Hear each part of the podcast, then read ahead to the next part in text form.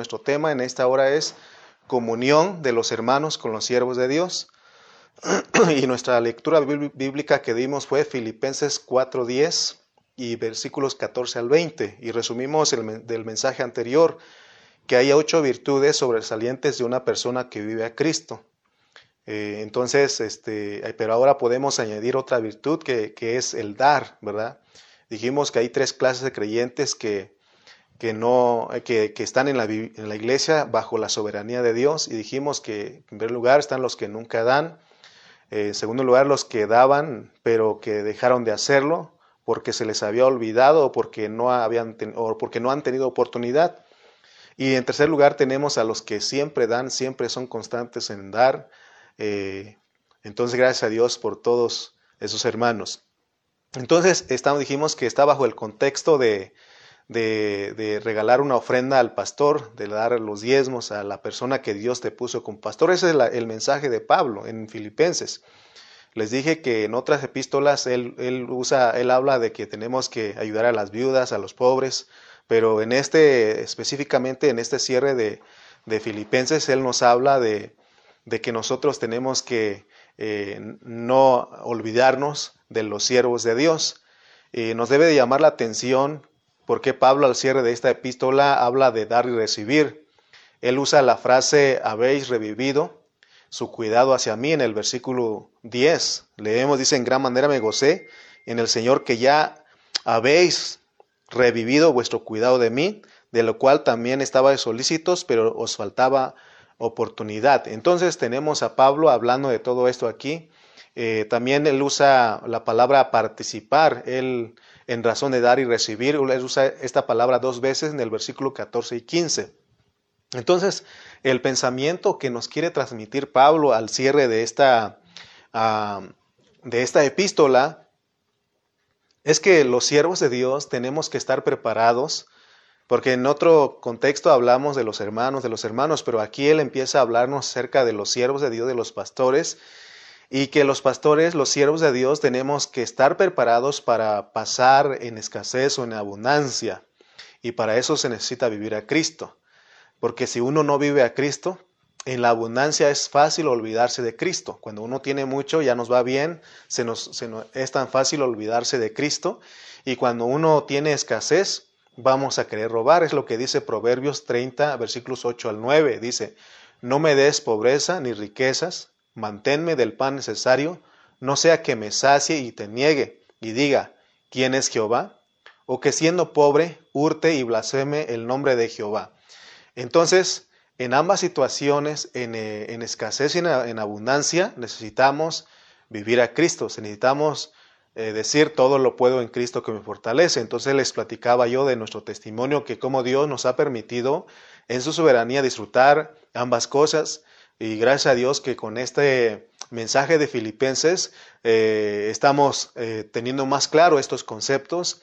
Y, entonces cuando estamos en escasez tenemos que estar contentos como Pablo, porque él dice que él ha aprendido a contentarme cualquiera que sea su situación. Él ha vivido en escasez y él ha aprendido a vivir en abundancia. Amén. Entonces ah, tenemos eh, esta palabra, una palabra balanceada en esta mañana para que podamos nosotros eh, disfrutar, porque en el dar se disfruta, ¿no? Cuando uno vive a Cristo. Pablo usa este, expresiones, por ejemplo, en el versículo 10, él habla de revivir. Dice, en gran manera me gocé en el Señor de que ya al fin habéis revivido vuestro cuidado hacia mí, o vuestro cuidado de mí. Esta palabra revivir en griego es florecer. Eh, cuando nosotros eh, vemos, vamos al griego, Pablo, este, esta palabra en griego es florecer, pero aquí se nos traducen a nosotros revivir. Entonces Pablo, él usó metáforas para hablarnos del asunto de dar y recibir. Entonces, eh, lo que él nos quiere enseñar es que el asunto de dar o el dar es un asunto de vida, es un asunto de vida. aunque a los filipenses se les había olvidado dar para las necesidades de Pablo, sin embargo, eh, ellos ya, en ellos ya se había sembrado la semilla y ellos sabían que tenían que dar, por eso revivieron, ¿verdad? Entonces, que Dios nos ayude a nosotros a ver esta realidad o de otra manera vamos a ser indiferentes en el dar, porque de acuerdo al pensamiento de Pablo, solo dando es como se recibe. Entonces él dijimos que él habla de participar y el participar es eh, equivale a la comunión. Entonces eh, la comunión, porque nosotros usamos comunión, vamos a la comunión, vamos a la comunión. La comunión no solamente es, es ir a la congregación y estar con los hermanos, sino de acuerdo al pensamiento de Pablo, eh, comunión es participar. En otras ocasiones definimos la palabra comunión como participación conjunta. Y Pablo usó esta palabra en este, bajo este contexto. Y la palabra comunión es una palabra compuesta, común, unión. Significa que los participantes comparten una serie de valores, de ideas, de sistemas, preceptos, de convicciones y lo concretan por medio de un trato mutuo. La comunión es de, todo lo que los cristianos tenemos en común.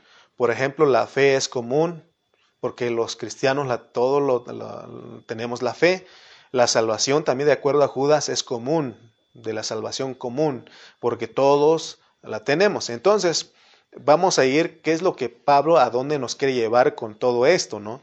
En el versículo 15 él dice, "Y también y sabéis también vosotros, oh filipenses, que al principio de la predicación del Evangelio, cuando partí de Macedonia, ninguna iglesia participó conmigo en razón de dar y recibir, sino solo vosotros. Dice aquí que los filipenses participaron con Pablo, tuvieron comunión con él. Amén. Esa es la idea que nos quiere decir Pablo. Por eso nuestro tema les dije que es la comunión de los hermanos con los siervos de Dios. Entonces comunión es dar y recibir. Versículo 14 dice, sin embargo, bien hicisteis en participar conmigo en mi, tribulación. Entonces, eh, estamos hablando de, esto de dar, pero debido a, las, a la degradación en las, iglesias cristianas, porque no podemos ocultar eso, ha habido degradación en el concepto de dar y recibir y se ha malinterpretado. Eh, hoy en día eh, critican mucho a los pastores dicen que los pastores somos rateros, ladrones, estafadores, etcétera, ¿no? Pero quiero que usted sepa que en esta mañana lo que estamos hablando debe ser normal para los que vivimos a Cristo. Para nosotros los que vivimos a Cristo debe ser normal este asunto. Este asunto no nos debe de incomodar. Pero cuando usted no vive a Cristo, si no vivimos a Cristo, por supuesto que nos pega esta enseñanza, ¿no? Entonces, eh, quiero que sepan ustedes que aquí no, no es un, eh, no estamos haciendo un maratón para pedirles dinero, no, no, no estamos haciendo eso.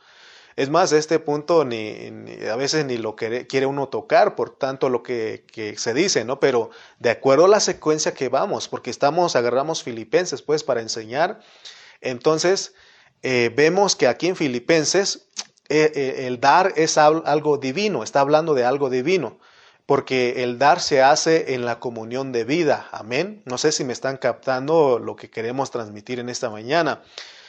Entonces, Pablo habla de la comunión. Les invito a que vayamos a Primera de Juan, capítulo 1, versículos 2 al 3. Primera de Juan, capítulo 1, versículos 2 al 3. Mire lo que dice Primera de Juan 1, 2 al 3 porque la vida fue manifestada y la hemos visto, y testificamos y os anunciamos la vida eterna, la cual estaba con el Padre y se nos manifestó.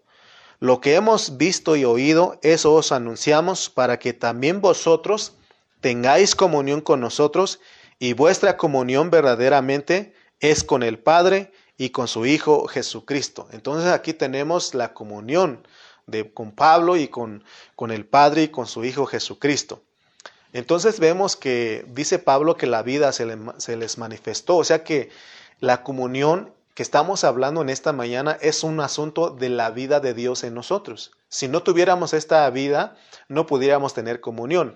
Entonces el dar y recibir está bajo el contexto de tener comunión. Pero nuevamente, repito, es una comunión de vida. Por eso Pablo en Filipenses, él dice, para mí el vivir es Cristo todo lo puedo en Cristo que me fortalece. Significa que Pablo tenía comunión con Dios. O sea que Pablo, eh, cuando él eh, se trataba de dar, se trataba de pasar escasez o en abundancia, era en la comunión con Dios. Era, por eso él dice, todo lo puedo en Cristo que me fortalece. Miren, nuestra carga en esta mañana es que usted que me está escuchando no tenga un concepto equivocado o una idea equivocada al respecto de lo que estamos hablando, al respecto de dar y recibir, eh, de dar ofrenda y dar diezmos. Hoy día este asunto está tan manoseado que a muchos hermanos los tienen engañados y ya no creen en regalar una ofrenda a sus pastores.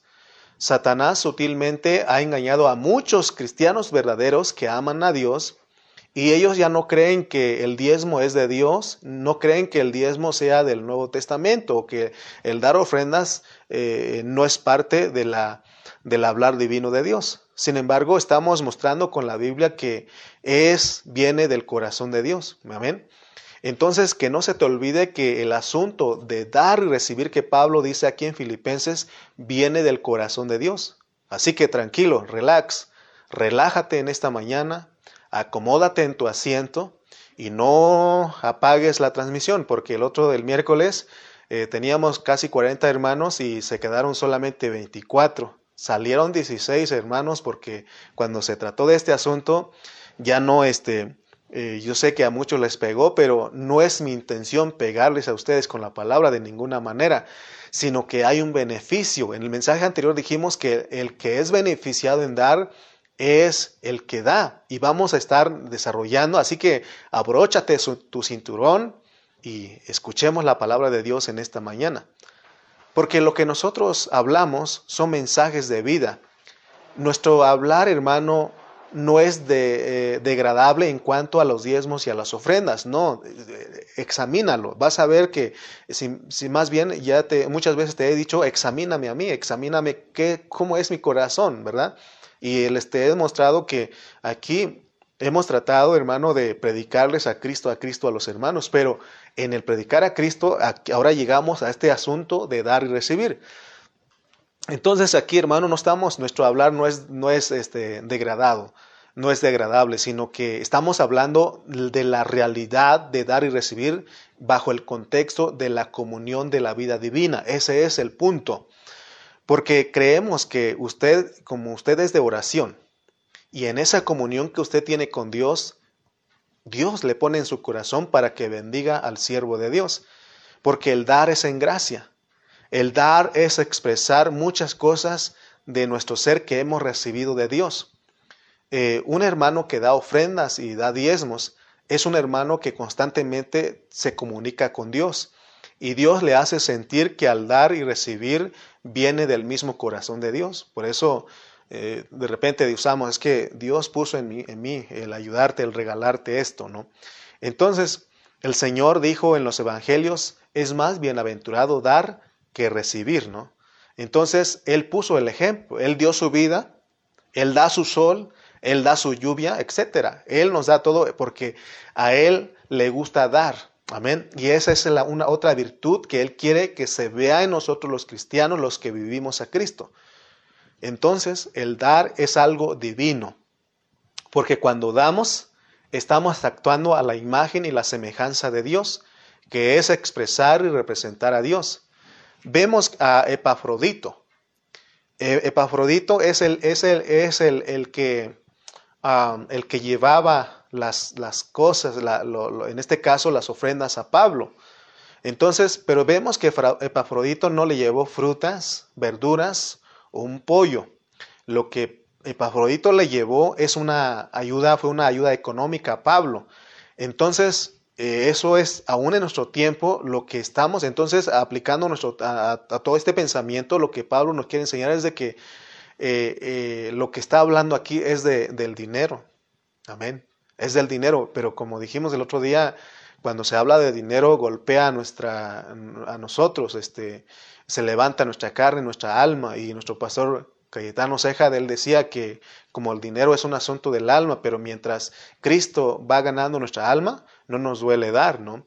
No nos ofende esto. Sin embargo, si Cristo no está ganando nuestra alma, seguramente que vamos a recibir eh, eh, no vamos a recibir bien este mensaje, pero como te dije, relájate porque hay un beneficio. Vamos a ir conociendo porque no se trata de dar y dar, sino que dar y recibir. Ese es el mensaje de Pablo.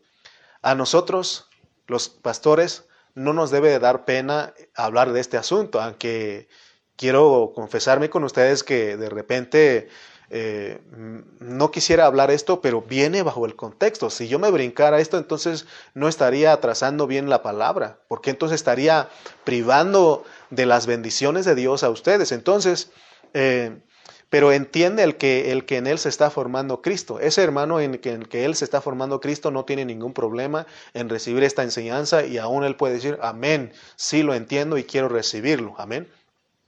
Entonces, que no se te olvide que no estamos hablando de la, de, la, eh, la forma uh, degradable de dar ofrendas, porque hemos, el otro mensaje hablamos de que hay muchos grupos que se han enriquecido a costa de las ofrendas y los de, de los diezmos de los hermanos.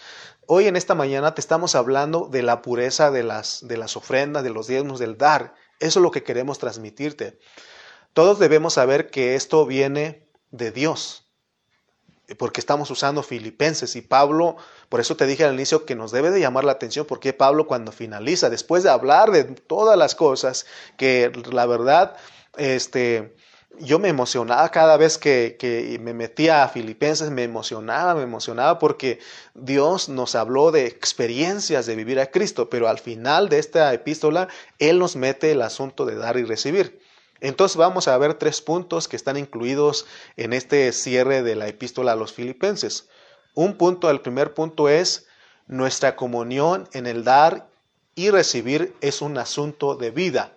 Nuestra comunión en el dar y recibir es un asunto de vida. Número dos, la comunión nuestra no tiene propósito humano. La comunión nuestra no tiene propósito humano. Y número tres, cada vez que nosotros damos algo, en este caso a los siervos de Dios, se lo estamos dando a Dios.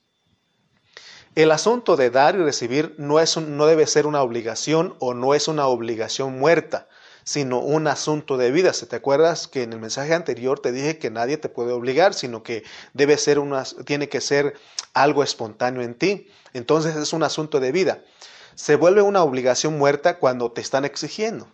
¿Te imaginas que yo te dijera o te mandara un mensaje, hermano, eh, ¿cuándo? ¿No? ¿Cuándo vas a depositar? ¿O cuándo me vas a dar? O sea, eso se vuelve una, una obligación muerta. Sin embargo, estamos hablando de un asunto en vida. Si usted es un hermano que está viviendo a Cristo, usted dice, hermano, ¿me puede pasar el número de cuenta? Como han dicho algunos hermanos. No me da pena decirlo porque es la realidad. Muchos hermanos me dicen, oiga, pastor, ¿puede pasar, pasarme el número de cuenta? Y le digo, sí, claro. Y en segundos está el mensaje, está la captura de la cuenta. Entonces, vemos, hermano, que esto es un asunto de vida. Es algo que surge, el dar es algo que surge de la comunión con el Dios Padre y el Dios Hijo, de acuerdo a Primera de Juan que leímos. Y entonces podemos tener comunión con los siervos de Dios porque tenemos comunión, comunión perdón, con el Padre, con el Hijo, y así podemos tener comunión con los siervos de Dios y los siervos con los hermanos. Porque el otro día en Gálatas 6.6 le dijimos que, eh, que el que instruye o, o el que es instruido tiene que hacer partícipe de sus bienes al que lo instruye. Es lo que dijo Gálatas, dijo Pablo en Gálatas. Y entonces, en esa forma tenemos comunión nosotros. Pero recuerda, pues, porque no estamos hablando de esto porque yo tenga escasez, no. Gracias a Dios que tenemos, tenemos y podemos decir como Pablo, todo lo puedo en Cristo que me fortalece. Entonces vamos a tocar el primer punto, que es entender que el, el dar y recibir es un asunto de vida porque Pablo habla de revivir en el versículo 10. Él dice, en gran manera me gocé en el Señor de que ya al fin habéis revivido vuestro cuidado de mí. Habla de revivir. Y revivir es dar vida a algo que estaba muerto. O sea que los filipenses se les, ya, ya no lo estaban haciendo. Ya no lo estaban haciendo. Entonces, este, y, pero ellos revivieron eso. entonces, eh, esta palabra revivir dijimos que en griego es florecer. ¿Verdad? También nosotros eh, usamos metáfora para decirlo. Me acuerdo que mi pastor Calle en alguna ocasión llegó a decirme cuando vivía con él, ¿cuándo vamos a cortar una flor de tu jardín, Lalo? Y pues eh, ya sé el mensaje, ¿no? Pues ¿cuándo vamos a ir a cenar? Entonces, este, entonces trata Pablo usa la expresión eh, florecer en griego, pero aquí nos traducen a nosotros revivir. Pero se entiende más que te digan cuándo vas a revivir con tus ofrendas, ¿no? Porque lo has dejado de hacer. Ahora Pablo dice cuándo vas a revivir. Se entiende más eso a que, a que, a que se nos diga cuándo vas a, florecer con tus ofrendas. Entonces dice uno, ¿qué me está diciendo el pastor? Si ustedes como yo, yo a, a mí necesitan decirme las cosas este, directamente, ¿no? Entonces, la amonestación para nosotros es que si ha muerto en nosotros el asunto de dar, Dios quiere a través de Pablo que lo revivamos. Pero nuestras ofrendas que damos a los siervos de Dios no es porque nos dan lástima. Cuando les dije del elote hace un momento, qué bueno que no se quedó grabado ahí. Pero no es para que ustedes sientan lástima de mí. O sea, yo te estoy hablando de mis experiencias porque te dije en el mensaje anterior que mi jefe es Dios. Yo soy empleado de mi Dios. Hace tiempo Él me dijo, si tú te dedicas a esto, yo te voy a sostener. Entonces, Él es mi jefe, Él, es, él lo va a dar. Si, si ustedes como cristianos no ofrendan al pastor, Dios usa a los mundanos para que bendigan al pastor porque Él quedó, Él prometió que va a bendecir. Entonces, pero se trata de que nosotros, hermanos, eh, veamos, participemos con los siervos de Dios, que participemos, porque esa es otra virtud de una persona que vive a Cristo. Amén. Entonces, lo que le damos a los siervos de Dios porque nos dan lástima, porque pobre pastor, ¿verdad que no? Eh, no es porque se nos está obligando, o sea, no te sientas obligado en esta mañana. Yo te dije que hay tres clases de creyentes que Dios soberanamente ha puesto en la iglesia. Entonces, estamos hablando aquí que este, no se nos está obligando a mantener a nuestros pastores, sino que es un asunto de vida, porque dando es como se recibe. El pastor Carrillo hizo esta pregunta y quiero también recordarte a ti. ¿Cuándo fue la última vez que le regalaste una ofrenda a tu pastor? ¿Cuándo fue la última vez? Gracias a Dios por los hermanos que nos han regalado ofrendas en este tiempo, ¿no? Y cuando el pastor Carrillo él nos estaba compartiendo sobre este tema, él contaba de que había un hermano en la iglesia allá en Ontario que siempre le pedía la Biblia.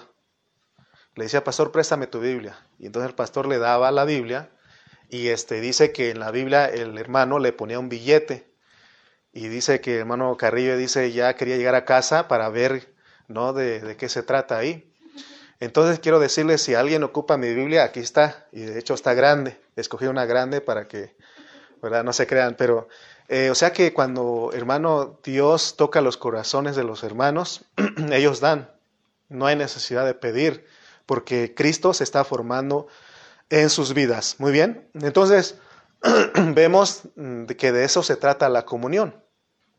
Dijimos que la comunión no se trata de solamente de convivir y jugar, está bien, pero ahora tenemos que agregar algo a lo que es la comunión, el regalar una ofrenda a los siervos de Dios. Entonces estamos teniendo comunión con Dios y con los hermanos cuando damos ofrendas. Versículo 18 dice, pero todo lo he recibido y tengo abundancia, estoy lleno, habiendo recibido de Epafrodito lo que enviasteis, olor fragante, sacrificio acepto, agradable a Dios. O sea que lo que dice Pablo aquí en el versículo 18, en eso se vuelven las ofrendas. Fíjate que se vuelve un olor grato, olor fragante, sacrificio acepto, agradable a Dios. Nuevamente les repito, el que des una ofrenda, el que regales una ofrenda a tu pastor no es porque le hace falta, pero damos gracias a Dios por los epafroditos y los timoteos que aún arriesgan su vida eh, para bendecir a los siervos de Dios. Son los siervos que Dios usa para que le lleguen, o son los hermanos que Dios usa para que las ofrendas le lleguen a los siervos de Dios. Eh, entonces, no nos debe de molestar en qué se, no, en qué se lo va a gastar el pastor, ¿no? Porque a veces, a ver, vamos a ver en qué se lo gasta. Y entonces no, no nos debe de molestar eso porque le estás dando a Dios, ¿no? Y entonces Aquí está hablando de un asunto de vida. Gracias a todos mis hermanos que nos han bendecido en este tiempo, en este tiempo de pandemia, que ya no estamos en los lugares de, reunión. Muchos hermanos no han dejado, siempre están está ahí, están ahí. Y también por los que han dejado Y también damos gracias a Dios por los que no, han, no, han, no nos han bendecido, pues no, no estamos sentidos, solamente creemos que es una realidad, pues entonces, porque la Biblia dice que en cuanto lo hiciste a uno de estos mis hermanos más pequeños, a mí me lo hiciste. Entonces, eh, Veamos pues el mensaje que está implicado aquí o, la bendición que está implicado en lo que estamos hablando. Recuerde que no estoy hablando esto porque tengo necesidad o porque busque dádivas, no hermano, no, es que hay un beneficio para ti. Como hijo de Dios, hay un beneficio para ti. Y vamos a llegar a ese punto porque ahí vamos a, para allá vamos.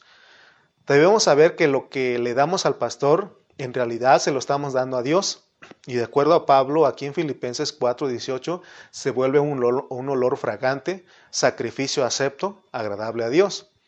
Cuando uno da es porque está recibiendo la bendición de Dios. Y también Pablo dice, mi Dios pues suplirá en el versículo 19. Mi Dios pues suplirá todo lo que os falta conforme a sus riquezas en gloria en Cristo Jesús. Y esta es nuestra oración para todos los hermanos que en ese tiempo se han acordado de nosotros. Nos han llegado sobrecitos y o mi pastor me habla, me manda un mensaje, Lalo ya está ahí, y yo les digo, mi Dios les suplirá a usted, Dios les multiplique, ¿no? Eh, hemos recibido aquí y dicen algunos sobrecitos, dice los asuntos del pastor, que Dios le multiplique, ¿no? Entonces, eh, eso se vuelve un olor fragante, un sacrificio acepto, agradable a Dios. Entonces, gracias a Dios por los hermanos aquí en Tultitlán Chimalpa y, por la iglesia en Burlington que siempre han participado con nosotros en razón de dar y recibir.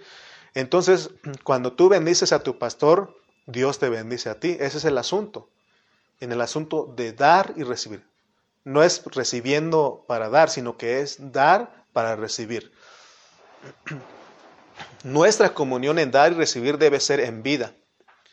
Tu dar a los ojos de Dios se vuelve un olor grato, sacrificio acepto, agradable a Dios. Y yo me acuerdo, eh, quiero ponerles una ilustración en esto, ¿no? Eh, no sé si ustedes algún día han ido al campo y cuando uno llega al campo corta una flor y lo primero que haces cuando, y después, lo, lo que haces después de, de, de, de, cortar la flor es empiezas a olerlo. No sé si usted lo ha hecho pero como yo soy de rancho, cuando voy a, al, campo y ahí están este, las florecitas ahí, lo corto y a olerlo, ¿no? Entonces, este, es lo que es, en eso se vuelve, cuando uno da, porque Pablo habla de florecer. Entonces, cuando uno da, eso viene a ser como que Dios corta una flor, o el pastor en este caso que te recibe lo que tú le bendices, corta eso y empieza a olerlo. Y en realidad el que lo está oliendo, eso es Dios, porque viene a ser un olor eh, eh, fragante, un sacrificio acepto, agradable a Dios, porque, este, porque lo hiciste en vida, porque fue la vida de Dios el que obró en ti. Entonces, de eso estaba hablando Pablo. Entonces, hay muchos hermanos en las iglesias que han perdido, se han perdido la bendición de Dios eh, porque no ponen, o más bien porque ponen la excusa de que son pobres, de que no tienen mucho y que, que padecen necesidades económicas. El diablo los ha engañado con, con, muchas sutilezas, con las sutilezas, eh, y ha hecho creer que los pobres no tienen que dar. Ah, o muchas veces cree uno, no debo de dar porque gano poco. Eh, y por eso es que muchos hoy en día no reciben la bendición de Dios porque dando es como se recibe. Eh, nos debe de alegrar que solo oh, habla la Biblia de que eh, de dar, ¿verdad? Entonces no solamente habla de que nosotros demos, sino habla de recibir. Entonces eso nos debe de alegrar a nosotros. Vamos a ir a Primera de Corintios 9:10. Primera de Corintios 9:10 porque eso es sembrar. Cuando das es sembrar. Primera de Corintios 9:10 dice,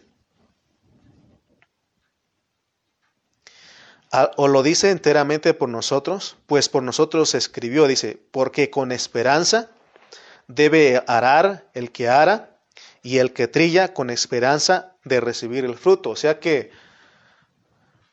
la bendición del que da es que recibe. Entonces cuando tú siembras tienes la esperanza, tiene, hay una esperanza en ti.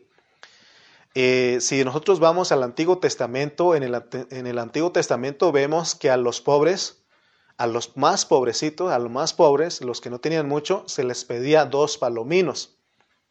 O sea que ninguno podía llegar al tabernáculo con las manos vacías. El más pobre tenía que llevar un, dos, por lo menos dos palominos. Eh, los judíos eh, estaban acostumbrados a tener, a dar cada semana.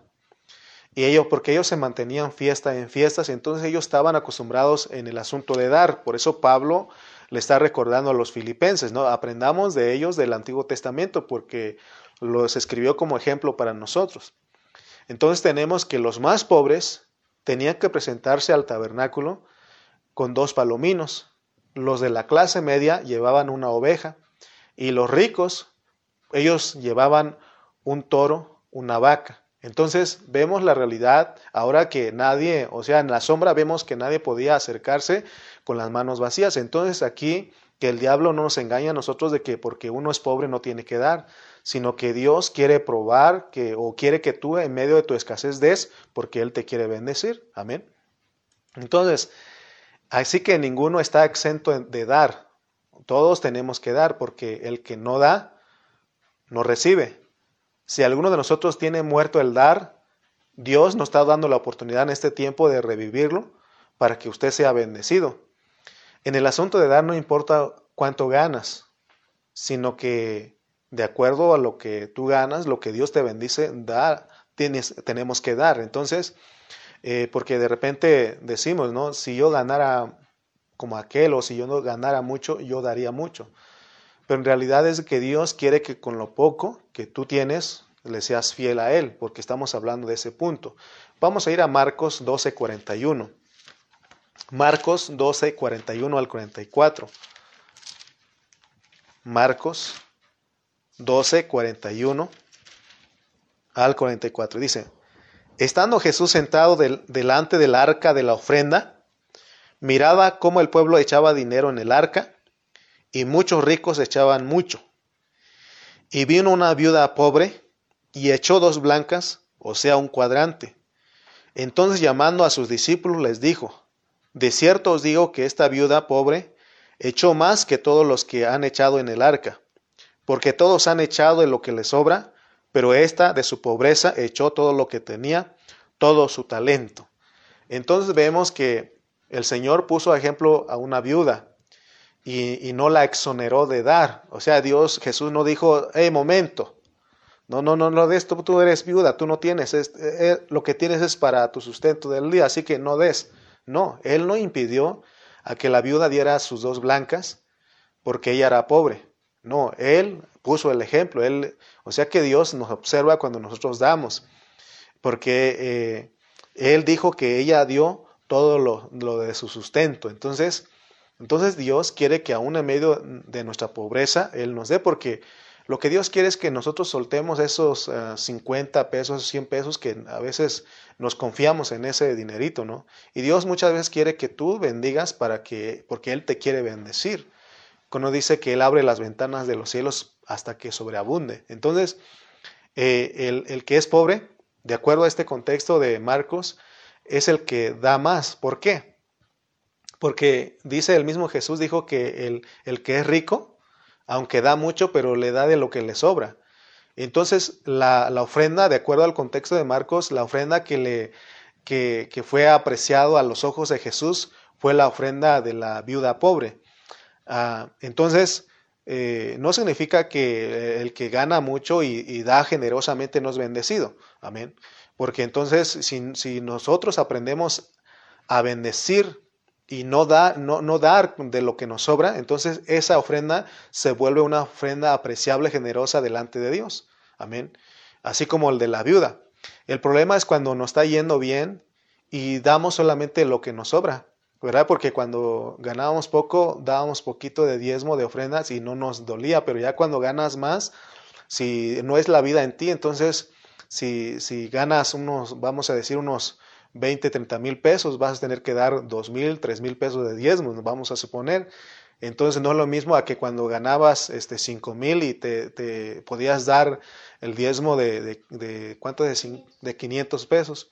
Entonces te das cuenta que, que eh, cuando no es en un asunto de vida, uno eh, cuando gana mucho da de lo que le sobra. Entonces a Jesús él no apreció ah, la ofrenda que daban los ricos. Sin embargo, a él, él apreció más la ofrenda que dio la viuda porque ella dio todo lo que tenía.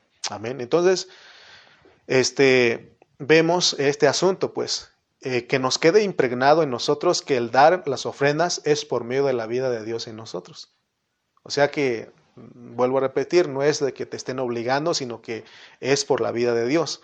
Dar, de acuerdo al, al pensamiento de Pablo, es algo divino, porque es imitar a Dios, es parecernos a Él, es vivir la vida de Dios, porque solo Dios es dadivoso, es el único que sabe dar, eh, da a manos llenas.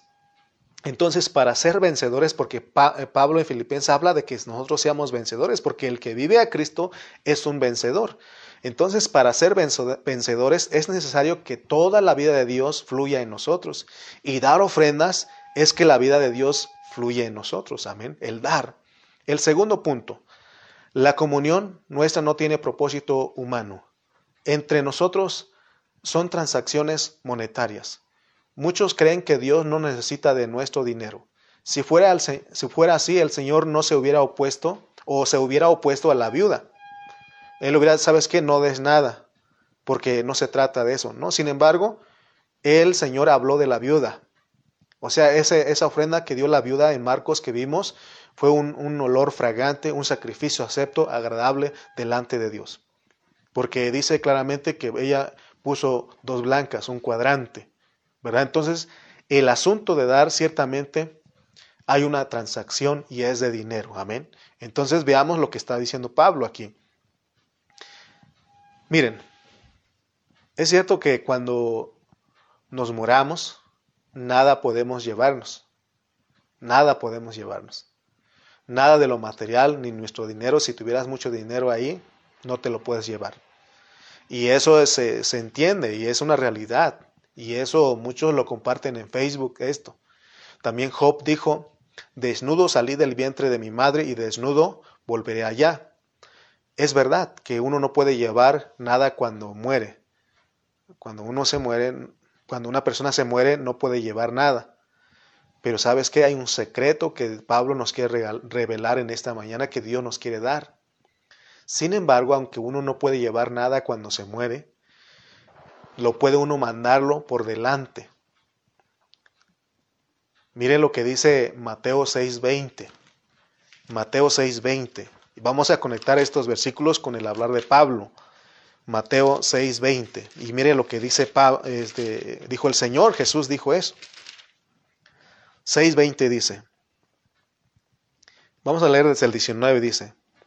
No no os hagáis tesoros en la tierra donde la polilla y el orín corrompen, y donde ladrones minan y hurtan, sino haceos tesoros en el cielo, donde, donde ni la polilla ni el orín corrompen, y donde ladrones no minan ni hurtan. ¿Dónde es que nosotros podemos hacer tesoros? En el cielo. Miren lo que dice. Dijimos que cuando una persona se muere no puede llevar nada. Desnudo vino y desnudo se va. Sin embargo, se puede mandar por delante de acuerdo al hablar de Jesús y de Pablo. Se puede hacer tesoros en el cielo con nuestro dinero. ¿Por qué? Y es lo que Pablo nos quiere meter aquí. Quiere decir que cada vez que usted regala una ofrenda a su pastor, es apuntado a su cuenta, que no lo leímos. Dice que es en el 17. Mire lo que dice Pablo. No es que busque dádivas, sino que busco fruto que abunde en vuestra cuenta. ¿En dónde? En, de acuerdo al hablar del Señor en los cielos. Entonces, Pablo dijo, habló de esto, del dinero, del dar, de, tener cuidado de él, de que él reciba una, un dinero en este caso. Pero él no lo, no lo dijo porque tuviera escasez, nosotros en esta mañana, te vuelvo a repetir, no tenemos escasez, gracias a Dios. No estamos hablando de esto para sacar provecho de ustedes. No. Vemos que Dios le inspiró a Pablo para que escribiera, registrara este asunto al final de Filipenses.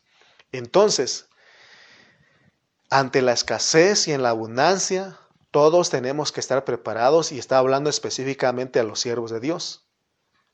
Yo no estoy buscando sacar un provecho de ustedes, pero leamos otra vez eh, la, palabra. Dice que Pablo eh, dice este, en el 11, dice, no lo digo porque tenga escasez, pues he aprendido a contentarme cualquiera que sea mi situación. Sé vivir humildemente y sé tener abundancia. En todo y por todo estoy enseñado, así para estar saciado como para tener hambre, así para tener abundancia como para padecer necesidad. Todo lo puedo en Cristo que me fortalece. Y el versículo 17, no es que busque dádivas, sino que busco fruto que abunde en vuestra cuenta. No estamos buscando sacar provecho de ustedes o para hacernos ricos al pedir, sino que es para que usted sea beneficiado en este tiempo y en el venidero. Es para que usted tenga una cuenta con Dios de acuerdo al versículo 17 y para que haya fruto en su cuenta, porque dice, sino que busco fruto que abunde en vuestra cuenta, para que usted tenga una cuenta jugosa en el Señor. Lucas 12, 16 al 21. Vamos rápidamente para ir cerrando con nuestro mensaje. Lucas 12, 16. Lucas 12, 16 al 21 dice. También le refirió una parábola diciendo, la heredad de un hombre rico había producido mucho, y él pensaba dentro de sí diciendo, ¿qué haré porque no tengo dónde guardar mis frutos? Y dijo, esto haré, derribaré mis graneros y los edificaré mayores, y allí guardaré todos mis frutos y mis bienes. Y diré a mi alma, alma, muchos bienes tienes, guardados para muchos años, repósate, come y bebe, regocíjate. Pero Dios le dijo, necio, esta noche vienen a pedirte tu alma, y lo que has provisto, ¿de quién será? Así es el que hace para sí tesoro y no es rico para con Dios. O sea que Dios nos quiere enseñar en esta mañana que no pensemos solamente en nosotros como este rico, sino que nosotros pensemos en compartir. En este caso está hablando específicamente bajo el contexto de bendecir a los siervos de Dios. En, otro, en otra epístola vamos a meter a hablar, en otro tema vamos a hablar de que tenemos que dar a, los pobres, a las viudas, a, muchos a otros sectores, ¿no? Entonces yo quiero que vean ustedes de qué estamos hablando en esta mañana. En el asunto de dar tenemos mucha lucha, porque nuestra carne se levanta, se opone, nuestra alma también es un asunto de nuestra alma. Sin embargo, si tú das, la Biblia dice que tú recibes de parte de Dios cien veces más en esta vida y en el siglo venidero. Amén. Por eso leímos este Marcos, ¿no? Eh, vamos a ir a Marcos rápidamente, 10, 29. Marcos 10, Marcos capítulo 10, versículo 29. Respondió Jesús y dijo, de cierto, de cierto os digo que no hay ninguno que haya dejado casa o hermanos o hermanas o padre o madre o mujer o hijos o tierras por causa de mí y del Evangelio, que no reciba cien veces más ahora en este tiempo, casas, hermanos, hermanas, madres, hijos y tierras, con persecuciones en el siglo venidero, la vida eterna. Entonces, Dios suple lo que te hace falta. Es lo que dijo Pablo en Filipenses 4:19. Mi Dios pues suplirá. Cuando uno da, la respuesta del que recibe o la oración del que recibe es, mi Dios pues suplirá todo lo que os falte conforme a sus riquezas en gloria, de gloria en Cristo Jesús. Entonces, vemos hermanos que en realidad cuando tú le regalas algo a tu pastor, al siervo de Dios, le se lo estás dando a Dios y el que te suple a ti es Dios. Amén. Entonces, Dios cuando nos habla, esto no miente, amén, no miente. Por eso vamos a ir a Proverbios 19, 17. Proverbios 19, 17. Vamos a ir rápido para, me faltan algunos pasajes para leer y ya terminamos. Pero vamos a ir a, Proverbios 19, 17. Dice, a Jehová presta el que da al pobre y el bien que ha hecho se lo volverá a pagar. O sea que cuando tú das algo a Dios, se lo prestas. Dice, a Jehová presta el que da al pobre. Entonces, Dios no miente cuando dice que si tú das algo a tu pastor, Dios te paga cien veces más. Vamos a ir a Lucas 16, versículos 1 al 8. Lucas 16, versículos 1 al 8. Lucas 16, versículos 1 al 8. También dijo, dijo también a sus discípulos, había un hombre rico que tenía un mayordomo y éste fue acusado ante él como disipador de sus bienes. Entonces le llamó y le dijo, ¿qué es esto que oigo acerca de ti? Da cuenta de tu mayordomía porque ya no podrás ya no podrás más ser mayordomo. Entonces el mayordomo, mayordomo dijo para sí, ¿qué haré? Porque mi amo me quita la mayordomía. Cavar no puedo, mendigar me da vergüenza.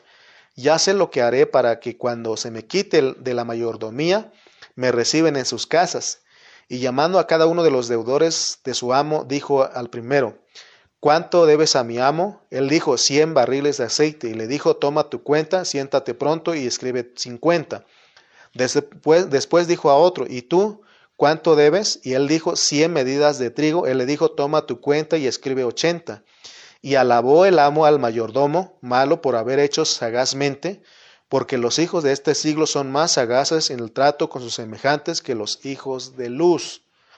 Está hablando sobre el asunto de manejar, de administrar nuestro dinero.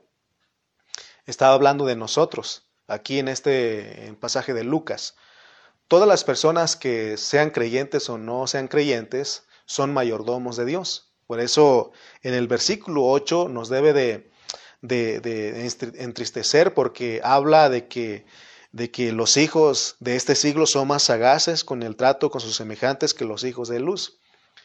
Hemos enseñado que hay hombres buenos y malos y hombres de vida. Los hombres buenos pertenecen al árbol del bien y del mal, y muchas veces esos hombres son los que más regalan dinero a los pobres. Y cuando nosotros leemos Mateo 13 y 25 nos muestra que los hombres buenos y los ahí nos muestra a los hombres buenos y los hombres malos. En la parábola de la red de Mateo 13, los peces buenos no se refiere a los cristianos, se refiere a los mundanos, que son los hombres buenos. Estos son los que más regalan cosas a los pobres y aún le ayudan a los cristianos. Por eso te dije que si tú como creyente no le ayudas a tu pastor, Dios pone a otra gente que, que ayude al pastor porque Él es el jefe, Él es el dueño, Él es el patrón. Entonces, vemos que en Lucas 16, 9 dice, y yo os digo, ganad amigos por medio de las riquezas injustas, para que cuando éstas falten os reciban en las moradas eternas. Mírense lo que está diciendo. Miren lo que está diciendo de esto dijimos que no podemos llevar nada cuando nos muramos, pero lo podemos mandar adelante. De acuerdo a la pureza de la palabra de Dios, todo lo que le demos a los siervos de Dios, a los pobres, no solamente, no, no, no, no solo te lo pagan aquí en esta vida, de acuerdo a lo que hemos leído, sino que ponen a tu cuenta todo lo que tú das. Si como hijos de luz aprendemos a bendecir a los, a los pobres, a la iglesia, a los siervos de Dios, al siervo que Dios te ha puesto como pastor, entonces tú vas a tener dinero en, tu cuenta y te van a recibir en las moradas eternas. Aquí las moradas eternas del versículo 9 de Lucas 16 no está hablando de las casitas en los cielos como tradicionalmente se creía. Se refiere a que nos van a dar nuestros cuerpos transfigurados y ahí vamos a tener muchos amigos. Ahí vamos a agradecer a los hermanos y de, hecho, desde en vida les agradecemos a, algún, a, los hermanos que nos han bendecido. Todos los que han tenido cuidado de nosotros, los pastores, les agradecemos eh, aún en vida, porque ellos son los que han participado con nosotros para poder vivir, ¿verdad?, en esta tierra, en lo económico. Y aquí mismo les agradecemos y les damos las gracias por todos los que han participado con nosotros, pero allá a ti que tú das, te van a apreciar más allá cuando estemos en las moradas eternas, vamos a decirles que tú eras uno de los que nos daban dinero. Yo no sé, yo me metí a imaginar un poco aquí y no sé si cuando nos den los cuerpos transfigurados vamos a hablar con el Señor y vamos a decir, ¿sabes qué? Fulano de tal fue el que me ayudó. El, el que fue el que te vivió, vivió tu vida. No sé si el pastor va a decir eso, no sé, pero yo me metí a imaginar, ¿no? Y, y cuando yo te vea allá, cuando el pastor vea al hermano que participó con él, que tuvo comunión con él en, en la razón de dar y recibir, va a decir, Señor, este es el que te hablé, ese es el que te hablé, ese eh, fue siempre fiel en, en dar las ofrendas, en dar los diezmos. No sé, hermano, pero yo me metí a imaginar en esto por lo de que dice aquí. El que es fiel en lo que, estoy en el versículo 10, el que es fiel en lo muy poco, también en lo más es fiel. Y el que en lo poco, en lo que muy poco es injusto, también en lo, en lo más es injusto.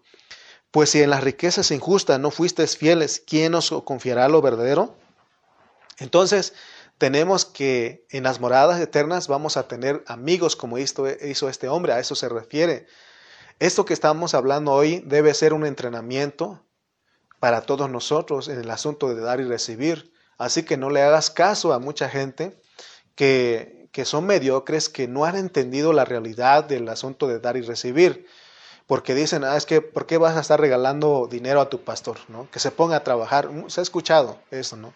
y no saben que nosotros, eh, esto es un trabajo, ¿no?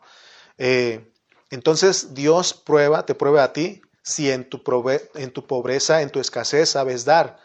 Entonces cuando estés en las moradas eternas, te van a dar más, te van a recompensar, dice el versículo 12. Y si en lo ajeno no fuisteis fieles, ¿quién nos dará lo vuestro? O sea que lo que tenemos hoy es lo ajeno, pero nos van a dar lo que es nuestro. Amén. Hoy lo que tenemos es ajeno, allá nos van a dar lo verdadero, lo que es tuyo, de acuerdo al versículo 13. Y por eso dice, ningún siervo puede servir a dos señores, porque o, aborrecerá al uno y amará al otro, o estimará al uno y menospreciará al otro. No podéis seguir a, servir a Dios y a las riquezas. Amén. Entonces, vamos a ir cerrando. Todo Dios te va a pagar. Todo lo que tú das a tu pastor por amor, y no porque te sientes obligado o no por odio, dijo el pastor Cayetano. Dios te recompensa en vida y también te recompensará en el siglo venidero.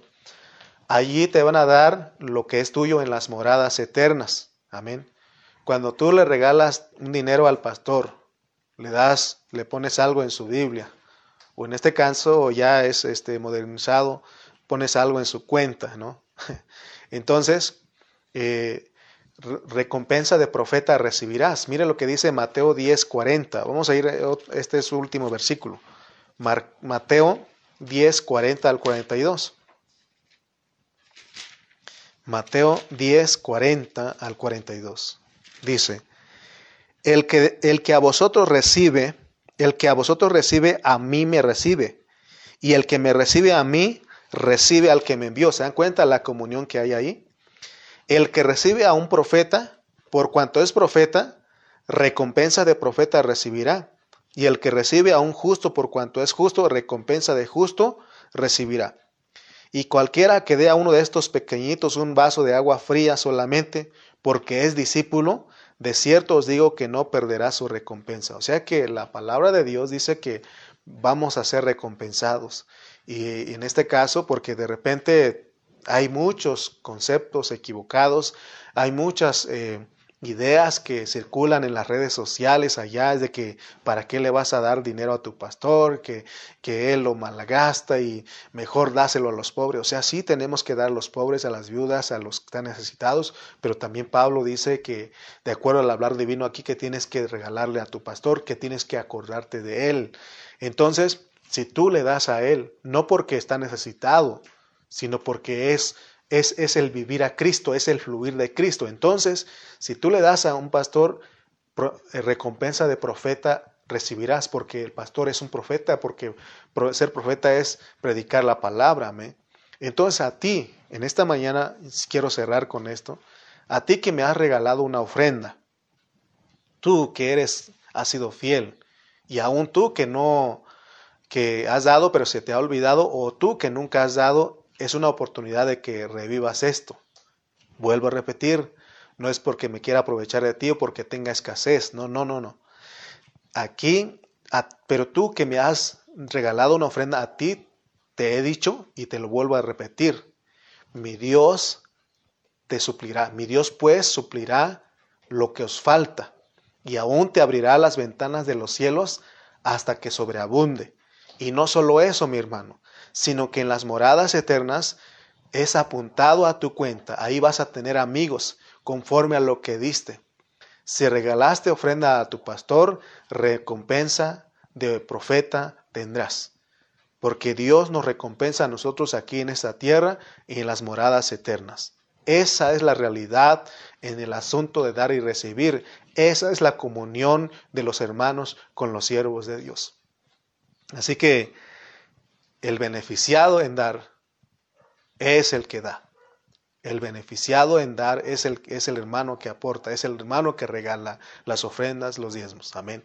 Entonces, que a mí ya no me da pena decirlo, porque nosotros no somos sociedades secretas, sino que lo hacemos públicamente. Pero vuelvo a repetirte, no es porque tenga escasez, no es porque soy un pobre pastor, no, no, no, no, no. Hermano, yo tengo a un Dios que es jefe, es mi jefe, Él es mi patrón, él, eh, yo soy empleado de Él y Él me dijo que me iba a sostener. Entonces, no estoy queriendo sacar provecho de ti, solamente te estoy recordando porque esa es una virtud de una persona que vive a Cristo, es sabe dar, no le duele, no le duele dar porque es un asunto de vida. Así que recuerda, pues, recuerda así como Juanito, él aprendió que hay tres clases de creyentes. Uno que nunca da, uno que daba pero ha dejado de darlo, se lo ha olvidado porque no ha tenido oportunidad, pero hay un remanente que siempre está ahí dando. Dios te bendiga a ti y exhorto a los que nunca dan y a los que se les ha olvidado que vean los beneficios, vean los beneficios en esta vida y en las moradas eternas. Que Dios te bendiga en esta mañana y que sigamos disfrutando a Cristo porque Dios nos da, ha dado a Cristo para nuestro disfrute. Vivamos a Cristo, disfrutemos la palabra. Oremos. Bendito Dios, te damos gracias porque se entregó una vez más tu palabra. Lo entregamos, Señor, y queremos pedirte, Padre mío, que esta palabra, Señor, se haga una realidad en nosotros. Señor, que no lo dejemos caer a tierra, sino que, Señor, podamos creer en lo que tú dices, porque el asunto de dar es un, es un, eh, es un asunto divino, es un asunto de la vida, Señor. Y Padre, no podemos, no podremos ser vencedores si nosotros no vivimos tu vida. Y tú, Señor, viviendo nosotros sabemos dar y no nos duele. Ayuda a mis hermanos que aún han sido engañados y aún sus carnes, su carne, su alma se levanta y se opone a esta palabra, a esta verdad. Oramos, Señor, para que tú de sus corazones y que vean esto y que lo reciban en su espíritu. Gracias te damos en esta hora y pedimos que bendigas a todos nuestros oyentes. En el nombre de Jesús. Amén y amén.